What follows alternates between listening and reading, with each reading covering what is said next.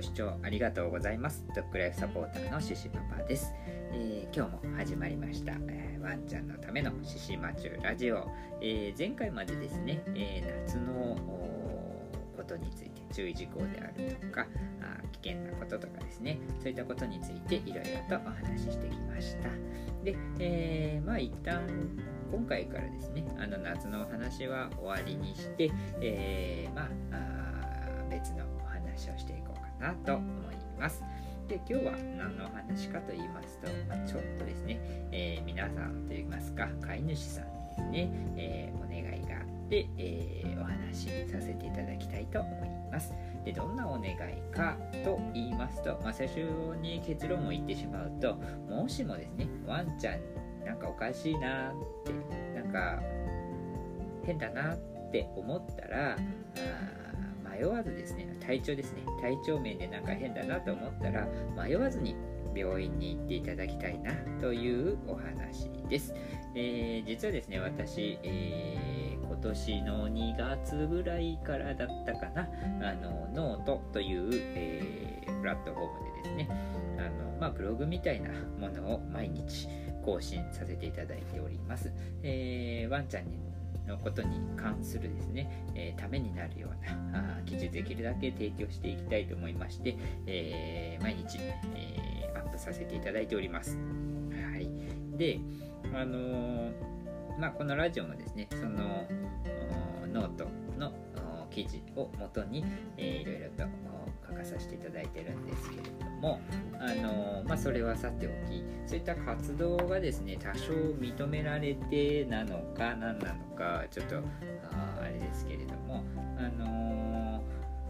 実はですねちょっと相談を受けることがたまにございます。相談を受けると言いますかまあ相談のラダイレクトメッセージとかねそういったものが届くことがあるんですね。で、えー、まあそのどんな相談かと言いますと、あのー、最近うちの子下痢が続いてるんですとかああと嘔吐が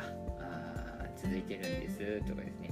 で、あのー、どうしたらいいですかって、いう質問がたまに届くんですね。でこれあのまあ、確かにですねワンちゃんって結構下痢しやすかったりとか嘔吐とかもしやすい動物になるんですね。なので多分飼い主さん的にはあもうしやすいから大丈夫ですよっていう一言もらえば安心できるからっていう意味で聞いてきてるのかなと思うんですけれどもまあ正直そのこちらもですね直接ワンちゃんも見てないですし、えー、まああのまあ、文章で、えー、お話聞いたりとかねそれだけだったら、あのはっきりとしたはっきりとしたことは言えないんですね。で、えー、まあ、嘔吐とか下痢とかですね、まあ、大したことないだろうと思っていてもですね実は重大な病気が隠れているという場合もあるんですね。なので、えー、申し訳ないですけれどもそういう質問があってもですね、えー、まあ、こちらとしてはもうまあ、文章とかだけだとね分かんないしちゃんと検査しないと分からないということもありますので、あの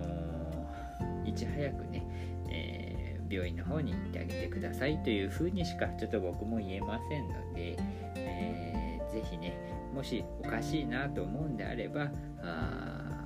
病院の方に行っていただきたいと思います。というのもですねあのもし万が一ワンちゃんのことを僕が見てもですねあのまあ、よっぽどだったらわかるんですけれどもあの、まあ、些細な変化だとそんなもんなのかなとそういう子なのかなっていう風になってしまうんですよねであのどうしてもそのワンちゃんの普段の生活を見てる飼い主さんっていうのがいち早くワンちゃんの変化に気づくことができますのでもしその飼い主さんがおかしいなって思ってるんであればあの迷わなくていいと思います本当にそのこうこうこういつもこうですけれどもあのこうこうこう変なんですっていうふうにね病院に行ってもらえばそれで結構対応してもらえると思いますしもしね病院に行って何にもないただの勘違いとかだって、えー、もう、えー、ちょっと笑い話になってもですねそれはそれでとてもいいんじゃないかなと僕は思います。これあまりこのラジオで言っていいのかわかんないんですけれどもあのまあこれ記事ノートの記事でもちょっと書かさせてもらってることなので、もう、あえて言っちゃいますけどあのツイッターでですね僕の FF さんのエピソードで僕大好きなエピソードがあるんですね。で何かっていうとなんかワンちゃんのお尻にですね硬いものができててえ腫瘍じゃないかと思ってなんか悪いものなんじゃないかってってすごく心配されたらしいんです。で、えー、すぐにね病院に連れて行ったみたいなんですけれども先生からですねこれはあのうんちですねって言われたっていうもう大爆笑のエピソードなんですけれどもこれねそのまあ面白いお話ではあるんですけど僕これすごいなと思ってあのこの飼い主さんだったら結構安心できるなって思ったんですね。っていうのもそんなちょっとした変化ですぐに行動できるワンちゃんのためにすぐに行動できるっていうのはもう本当に、えー、素晴らしいことだと思います。あのー、ちょっと僕の勘違いならあれなんですけど結構ねあのー多いなと思うのがあんまり動物病院に行きたがらない飼い主さんが多いような感じがするんですね。あのー、やっぱりえー、変な恥をかきたくないとかあ連れてってなんてことないことだったら、あのー、恥ずかしいしとかですねそういった感じでですねあんまり行きたがらない人が多いんです。多いように感じるんですね。で、えー、でもですねそんなことを、あの、気にせずにちょっとでもおかしいと思ったらパンと動物病院に行くっていう正しい行動ができるっていうこれあの本当にですねこの飼い主さんあの心配したからこそ本当にそうやってできたんだろうなと思うので僕は正直ねすごくいいエピソードだなと思っております。ちなみにこの人ですねついでに言うとうんちだけじゃなくて口周りにもなんか腫瘍ができたと思って言ったらよだれかすだったみたいなそういうエピソードもあるみたいであの結構面白いんですけど、うん、でもそれだけねその変化にも気づけてるってことはねそれだけワンちゃんのこと大好きでね、えーしっかりと観察してるからこそ気づけたものなんだと思います。で、えー、ちなみにその全然ね、えー、動物病院に行って全然何もなかったっていう失敗ねいっぱい繰り返してもいいですよね。僕もなんだかんだいろんな失敗繰り返して今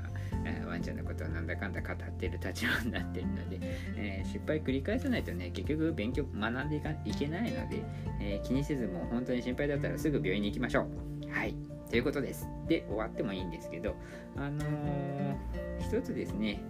えー、まあ、アドバイスではないですけれども、まあ、それでもどうしてもね、えー、ちょっと病院に行こうかな、ちょっとなって思われるんであれば、あの動物病院の場合って、えー、電話で、あのこうこうこう、こういう状況なんですけれども、病院にかかった方がいいですかって問い合わせすることもとてもいい方法だと僕は思います。えー、そこまでね診察の必要がないなっていうものであれば獣医さんも電話でですねこうこうこうだからあのこういうふうにしとけばいいよとかあこれは大変だからすぐに、えー、病院来てねとかですねそういったことを結構ね気軽に教えてくださいます。僕も何度かね動物病院電話してあのそれこそですね救急夜中に、えー、電話して、えーまあそれは大変だからすぐに来て言って、えー、救急かかったこともあります。で、あのやっぱりね、あの心配なことで、えー、まあ、素人我々ね、えー、素人からすると悩むようなことっていうのはたくさんあると思うんです。で、え、そういう時はですね、あの迷わずに、えまあ、もし直接行くのが不安とかね、え戸惑うようであればあ